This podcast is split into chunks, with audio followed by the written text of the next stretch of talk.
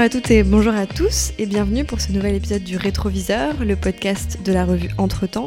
dans lequel nous recevons toutes les deux semaines une historienne ou un historien pour revenir en sa compagnie sur un article du passé, un article rédigé il y a des années et qui dit quelque chose euh, du parcours de, de recherche de notre invité. Aujourd'hui, nous sommes en compagnie de l'historienne Fanny Madeline. Fanny Madeline, bonjour. Bonjour. Vous êtes maîtresse de conférence à l'Université Paris 1 au sein du LAMOP, le laboratoire de médiévistique occidentale de Paris, et vous êtes spécialiste de l'Angleterre médiévale et plus précisément de ce que l'on peut désigner sous le terme, et il va en être question au cours de cette discussion, d'empire plantagenet entre le XIIe et le XIIIe siècle. Vous vous intéressez notamment aux formes que prend le gouvernement territorial, mais aussi imaginaire de cet empire, et ce thème, celui de la construction impériale du pouvoir plantagenet, c'est le vôtre, notamment depuis votre thèse que vous avez soutenue en 2009 sous la direction de Jean-Philippe Genet. Et c'est d'un article que vous avez fait paraître euh, l'année précédente, en 2008, dans la revue Hypothèse, qui continue à nous suivre cette semaine, que nous allons discuter aujourd'hui. Euh, c'est un article qui a pour titre euh, L'Empire et son espace, héritage, organisation et pratique dans lequel vous développez ce qui constitue finalement un peu l'arrière-plan historiographique de vos recherches de l'époque en faisant une sorte de bilan de, l'ensemble des lectures qui ont été faites, euh, en particulier dans le milieu académique euh, anglophone, depuis les années 60, pour mieux appréhender et comprendre l'idée d'empire. Euh, vous dressez à cet égard une typologie sémantique de l'empire que vous déclinez en quatre catégories.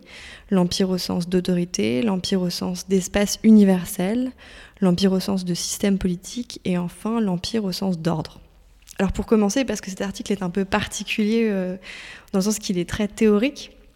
et qu'il constitue en fait une introduction, un travail collectif autour du concept d'empire. Est-ce que vous pouvez revenir sur le contexte immédiat de sa rédaction et de sa publication? En fait, c'était un article que vous avez d'abord prononcé, non? Oui, en fait, Hypothèse euh, publie les rencontres de l'école doctorale de Paris 1. Donc c'était une euh, demi-journée d'études euh, qui était organisée à l'instigation des doctorants de Paris 1 sur une thématique qui était proposée. Donc l'objectif, c'est de faire euh, discuter les doctorants et doctorantes de Paris 1 ensemble autour de thématiques communes euh, de manière euh, transversale selon les périodes. Et, donc moi, j'avais proposé ce, thème-là, qui avait été plutôt bien accueilli, bien que, enfin, qui était assez ambitieux. Et d'ailleurs, c'était assez compliqué puisque les personnes qui ont participé à cette, journée d'études n'étaient pas de Paris 1. En fait, je me suis retrouvée a proposé cette, euh, cette journée d'études euh, en 2007. Euh, mais finalement, aucun autre doctorant ou doctorante de Paris 1 ne travaille sur ce thème-là. Et donc, j'ai dû aller chercher des doctorantes des doctorants, en fait, en fait principalement des, des hommes, qui travaillaient sur cette question de l'Empire. Alors, j'en avais parlé beaucoup avec une personne avec qui je travaillais, enfin, avec qui j'étais en discussion à l'époque, qui était Boris Jeanne, qui travaillait avec Serge Gruzinski à, à l'EHESS. Et puis j'avais euh, rencontré à cette occasion aussi euh, Amaury Levillayer, qui faisait sa thèse à Nanterre euh, sur l'Empire byzantin et l'Empire romain tardif. Et puis j'avais contacté aussi Alexandre Riosbord, qui est un spécialiste de, l'Empire américain contemporain en quelque sorte, de, disons l'Empire informel de la CIA. Et on, voilà, et on avait essayé de monter cette équipe pour faire cette journée, donc qui était insérée dans euh, l'école doctorale de, de, Paris 1, mais qui en fait, euh, enfin dont j'étais la seule en fait à, à, être euh, représentant de, l'institution. Mais en même temps, ça dit quelque chose aussi de la notion et de la manière dont son inscription dans le champ, enfin même dont elle a créé un champ, parce qu'on sort de je sais pas, un certain nombre d'années, voire de décennies où on parle d'histoire impériale maintenant, ça, ça, a été très important, ça l'est toujours énormément, et il y a beaucoup de gens qui font des recherches. On imagine qu'aujourd'hui, il n'y aurait pas forcément à aller chercher très loin pour trouver des gens qui travaillent la notion d'empire au sein d'une école doctorale, donc peut-être ça peut aider à, replacer,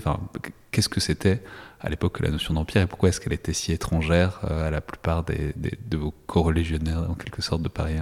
oui, en fait, c'est exactement ça. C'est-à-dire que depuis euh, la fin des années 2000, le, champ des études impériales s'est vraiment beaucoup développé en France, notamment avec la publication en français du livre de Frédéric Cooper et Jane Burbank et toute sa réception, et aussi toute la réception progressive euh, de, ce qu'on appelle les Imperial Studies, qui existent en fait euh, depuis les années 90-2000 et qui sont assez fortes dans l'historiographie britannique mais qui était assez peu reçu en fait dans, dans, le champ de l'histoire française. Et donc, travaillant sur l'Angleterre, travaillant sur les mondes britanniques, moi, j'étais en contact avec toutes ces problématiques-là. Et donc, c'est aussi une raison pour laquelle j'ai proposé ce sujet-là. Mais c'est vrai que à ce moment-là, bah, Boris Jeanne, qui travaillait avec Grunsky, commençait justement à, lui, euh, travailler cette question-là à partir de, de l'histoire connectée, euh, euh, de l'histoire globale. Mais, mais c'est vrai que depuis, il y a vraiment eu un éclaircissement, enfin une, mise au point théorique beaucoup plus forte qui s'est faite autour de cette notion-là et qui fait qu'aujourd'hui, effectivement, elle est, beaucoup plus facile à appréhender euh, pour les, jeunes doctorants ou pour les personnes qui veulent se lancer dans le champ d'études impériales que ce que c'était, le cas dans les années 2000, où il fallait faire ce travail un petit peu de débroussaillage conceptuel et historiographique pour euh, savoir euh, d'où, où est-ce qu'on situait pour pouvoir aborder cette question-là, parce que c'était vraiment très vaste. Et vous, dès le départ, dès le début de votre thèse, cette notion, ce concept d'empire, il était important pour vous ou, ou ou c'est venu plus tard? Non, non, c'était en fait c'était un concept qui était déjà en débat dans l'historiographie à la fois française euh, et, britannique, euh, pour savoir si on devait appeler ou pas l'Empire plantagenet un empire. Donc euh, c'était un concept qui avait été lancé dans les années 70 par un historien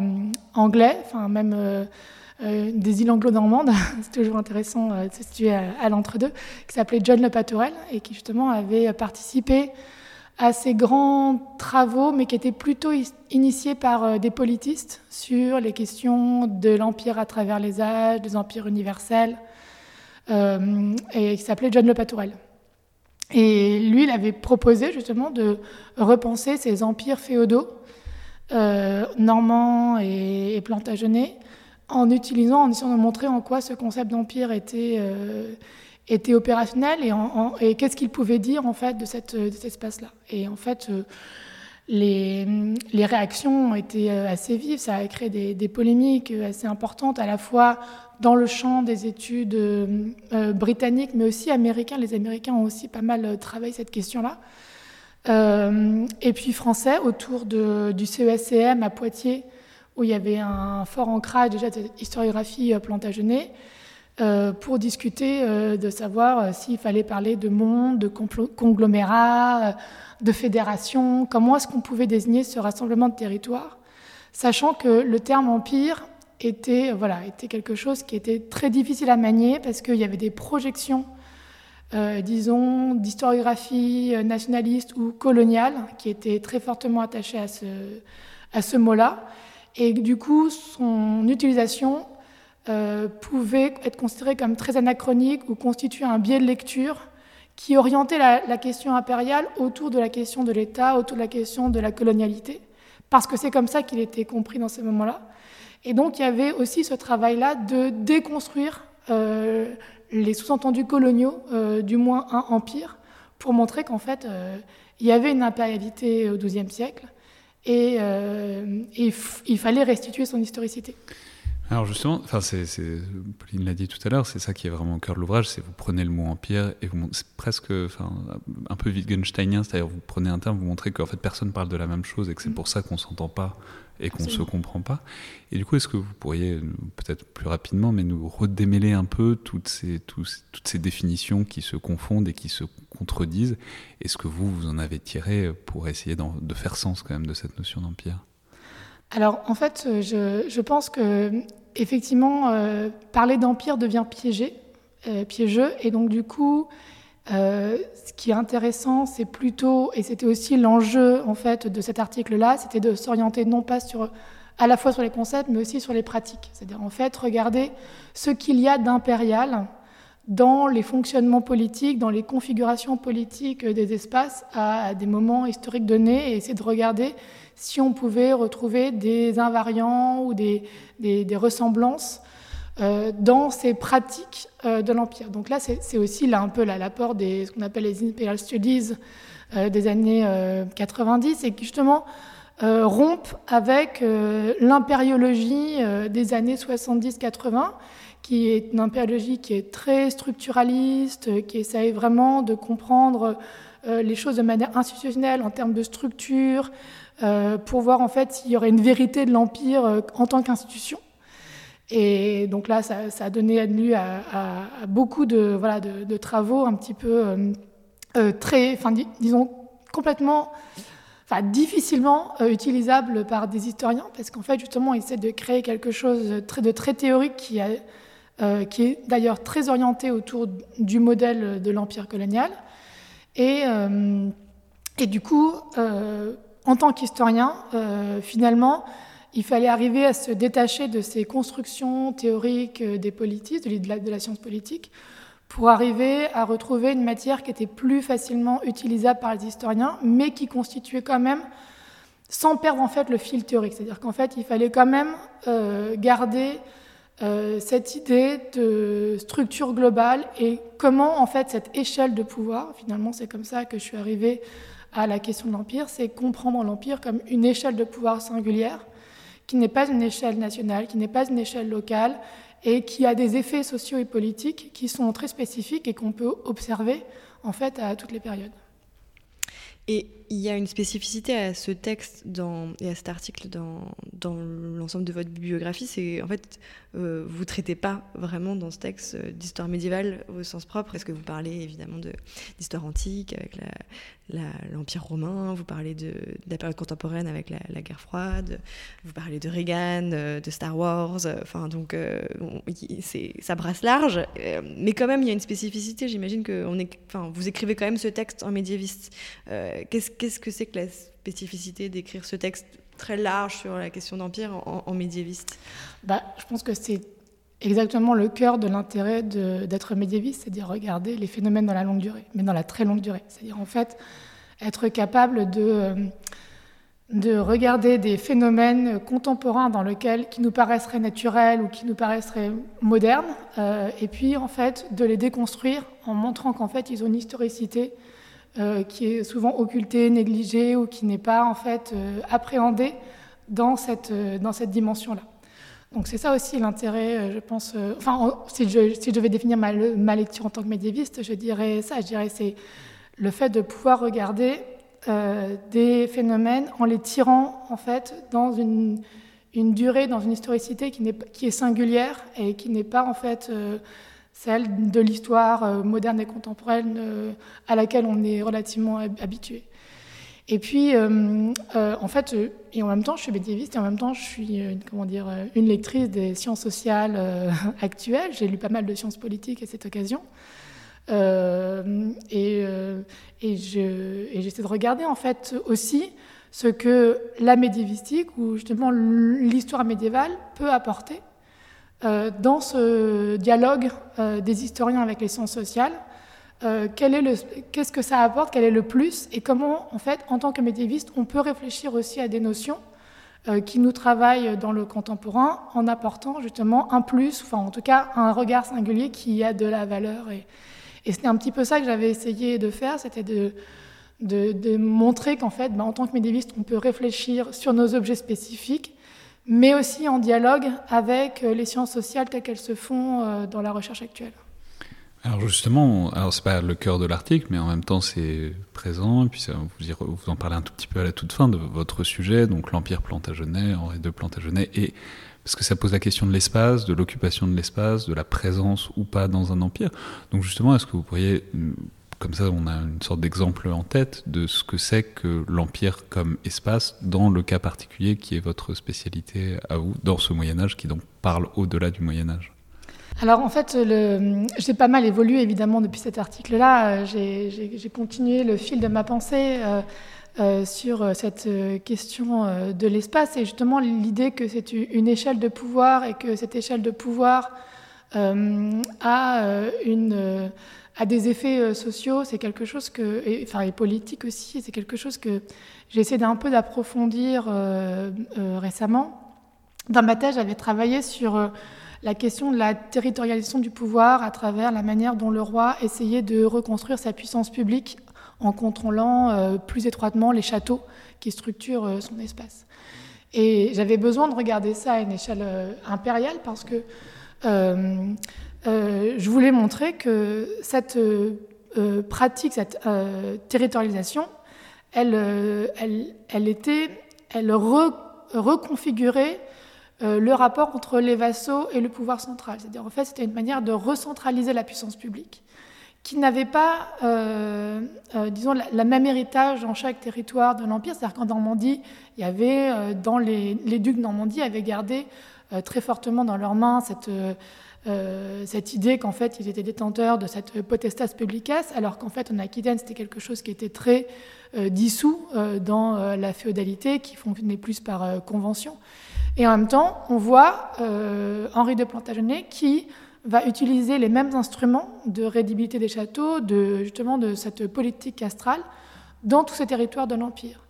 Et donc, il y avait cette idée que si on ne regarde pas les choses à une échelle globale, si on ne regarde pas une sorte de, de norme, en fait, euh, d'imposer de, ce pouvoir euh, centralisé autour d'une cour, euh, en fait, on n'arrive pas à comprendre comment fonctionnait cet ensemble de territoires et comment est-ce qu'il a pu se maintenir et les effets en fait que ça a pu avoir pour sortir de ce monde féodal et, et de cette, disons, ce moment impérial en fait plantagenet a pu émerger justement l'essor de ces monarchies administratives, ces monarchies politiques qui vont être, qui vont s'épanouir au XIIIe siècle. Donc il y avait cette idée que Regarder l'échelle impériale, c'est regarder euh, cette transition entre un monde féodal complètement éclaté entre principautés territoriales et euh, l'avènement des monarchies administratives du XIIIe siècle. Comment est-ce qu'on passe de l'un à l'autre et euh, comment se refait en fait, se, reconstruit les rapports de pouvoir de manière beaucoup plus centralisée au cours du XIIe siècle. Dans ce que vous venez de dire sur l'émergence d'une monarchie administrative euh, au XIIIe siècle, euh, on, sent bien qu'il y a aussi un autre terme euh, qui a beaucoup été utilisé bah, pour expliquer cette genèse-là, c'est l'État moderne, et enfin, ce qui est un peu un terme dont vous le dites dans l'article, en fait, qui, euh, toutes les réflexions qui s'est menées bah, justement euh, euh, sous l'égide de Jean-Philippe Genet, qui était, qui était votre directeur, autour de, la genèse de l'État moderne dans les années 80, est venu un peu court-circuiter en France la possibilité que se développe un vrai champ académique autour de la notion d'empire. Et vous, vous êtes, vous êtes doctorante de Jean-Philippe Genet et vous, vous venez bah, mettre de l'empire dans, dans, tout ça. Alors comment ça a été reçu Comment ça, comment ça s'est passé? Alors en fait, euh, le fait qu'il y avait cette euh, idée de la jeunesse de l'État moderne qui naît plutôt justement à la fin du XIIIe siècle était plutôt une manière d'essayer de était un, disons quand même un, défi pour arriver à ne pas euh, penser les choses de manière téléologique. C'est-à-dire qu'en fait, je ne voulais pas que ma réflexion sur l'Empire en fait aboutisse à l'État, comme si en fait l'Empire était nécessairement une matrice de l'État moderne et qu'en fait c'était le début, enfin, ou l'avant, ou, euh, ou, quelque chose qui, euh, qui déboucherait nécessairement sur l'État moderne. Donc j'avais à la fois cette idée de ce que ça va devenir et en même temps je voulais arriver à penser ce, ce, moment avant la jeunesse de l'État moderne de manière complètement différente de cette notion d'État. Je pense que c'est pour ça que je suis allée vers l'Empire c'est parce que je voulais pas, euh, je voulais éviter cet écueil de la théologie. Et, euh, donc du coup, c'est aussi ça qui m'a euh, tiré vers, voilà, vers, cette idée qu'il fallait penser les choses avec d'autres concepts que celui d'État. Et essayé de définir justement, en essayant de montrer que dans cet article voilà, si on, on définissait l'Empire comme un État impérial, en fait, on, excluait euh, de la question de l'Empire un grand nombre de définitions et de compréhensions et, d'aspects du ce concept qui étaient en fait essentiels justement pour arriver à comprendre les, empires qui n'étaient pas des empires modernes, euh, qui étaient des empires préétatiques. Euh, voilà, c'est pour ça que je commence par l'empire des Incas. je fais des références un petit peu à des empires mondiaux euh, dans une perspective d'histoire globale pour en fait essayer de euh, décentrer mon regard euh, à la fois d'un point de vue de cette histoire théologique de l'État moderne, mais aussi montrer que voilà, c'est une histoire qui est très européocentrée et que l'histoire globale et l'histoire des empires d'un point de vue global peut nous apporter des outils pour sortir de notre européocentrisme et notre vision un petit peu étatocentrée. Alors, pour continuer la question de Pauline, est-ce que c'est un article qui a eu une postérité? Parce que vous le disiez, c'est un peu, vous, vous chargiez un peu d'un rôle, je sais pas de passeur, mais en tout cas de, défricheur en France de, de, ce champ et de ces notions, etc. Est-ce que vous savez si c'est un article, d'autant qu'il a été publié, donc euh, qui a été lu, qui a servi, qui a été cité? Est-ce qu'on vous en a parlé après? Ou est-ce que, bon, bah, après tout, c'était un séminaire d'école doctorale, donc ça peut aussi rester dans l'ombre euh, Qu'est-ce qu'il est devenu, s'il est devenu quelque chose? Alors, euh, je sais qu'il il a été très peu lu par mes euh, collègues euh, britanniques, qui ne le connaissent pas du tout. et donc, je sais que sa réception, alors il est écrit en français, donc du coup, ça, ça, joue une barrière, le fait que ce soit écrit en français, même s'il est assez court. donc voilà, ça fait partie de, mon travail qui n'est pas connu par mes collègues. En France, à vrai, à vrai dire, je n'ai pas regardé s'il était souvent cité. Euh, je sais que j'ai des collègues qui m'en ont parlé, des gens qui m'ont dit qu'effectivement, ils avaient. Euh, Parce que c'est très pratique, les articles comme ça, euh, notamment en introduction de master ou de thèse, etc. Enfin, avoir un article qui, fait le, qui défriche le truc pour faire le travail à la, à la place de la personne, enfin, c'est très utile comme référence souvent. Oui, mais alors du coup, les gens n'ont pas forcément parlé. Alors, s'il a été utilisé, tant mieux. Bah, C'était un peu l'objectif aussi, c'est-à-dire que euh, arriver à, voilà, justement à essayer de poser un petit peu euh, euh, des cadres d'analyse. et puis surtout aussi ce que j'avais essayé de faire, c'était de justement pour sortir de cette catégorisation de l'Empire très institutionnelle, très, très catégorielle, j'avais pas mal été influencée par mes lectures britanniques sur justement l'approche en termes de langage, c'est-à-dire en fait regarder euh, l'Empire euh, comme euh, un langage qui est utilisé pour parler, parler de, choses qui sont extrêmement différentes parler, et qui sont utilisées par les contemporains et que les contemporains ont eux-mêmes en fait des usages et des langages de l'Empire qui en fait ne sont pas forcément cohérentes ou qui sont disjointes. Et donc c'était aussi euh, enfin, cette manière de parler en langage de l'Empire, c'était une manière pour moi de montrer que euh, ça sert à rien d'essayer de donner une cohérence ou une définition unique à l'Empire, puisqu'en fait, elle n'en a jamais eu. Même pour les Romains, l'Empire voulait dire tellement de plein de choses. Et donc, euh, montrer plutôt quels sont les langages dominants, quels sont les langages sous-jacents, quels sont les, usages justement de l'Empire qui, qui sont mineurs, mais qu'on va essayer de euh, faire, de valoriser pour servir un agenda politique. Je trouvais ça une manière d'approcher euh, cette question de l'Empire beaucoup plus intéressante. Et c'est ça, en fait, que ce travail-là m'avait permis aussi de, de, regarder. Et en fait, et c'est aussi, du coup, l'évolution de mon travail. C'est-à-dire que moi, dans ma thèse, j'avais euh, utilisé l'Empire un petit peu comme un concept opératoire, c'est-à-dire en, utilisant ce concept comme une analyse de phénomènes à une échelle globale. Et maintenant, j'ai essayé de regarder justement ces langages de l'Empire, comment, euh, quelles étaient les fictions impériales euh, des contemporains d'Henri II. Donc, je, continue dans, cette voie-là pour, euh, pour débusquer encore une fois, en fait, des tendances historiographiques très fortes, très anti-impérialistes. il y a une forte résistance à cet usage de l'Empire qui, en fait, est en partie compréhensible, mais en partie aussi euh, très subjective. Très bien. Merci beaucoup, Fanny Madeline. Donc, je rappelle le titre euh, de cet article L'Empire et son espace, héritage, organisation et pratique, publié donc dans la revue Hypothèse en 2008. Merci beaucoup. Merci.